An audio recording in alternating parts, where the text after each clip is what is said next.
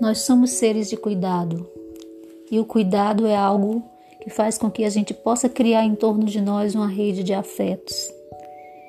E neste momento em que vivemos uma pandemia mundial, em que o global está afetado em todos os sentidos, na sua saúde, na convivência, na sua produção, em todos os setores de nossas vidas, estamos mais ainda carentes de cuidado.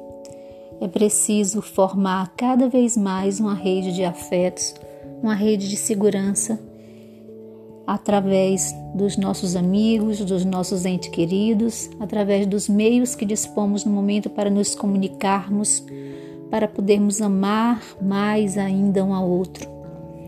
E tentar, dentro das condições que temos no momento, olhar para a luz e ver que é preciso ter vida e vida e abundância. E nessa noite eu oro a Deus através do salmo da prosperidade, o salmo 23. O Senhor é o meu pastor. O Senhor é o meu pastor e nada me faltará. Ele me faz repousar em pastos verdejantes. Leva-me para junto das águas de descanso. Refrigera minha alma. Guia-me pelas veredas da justiça por amor do seu nome. Ainda que eu ande pelo vale da sombra da morte, não temerei mal algum, porque tu estás comigo. O teu bordão e o teu cajado me consolam.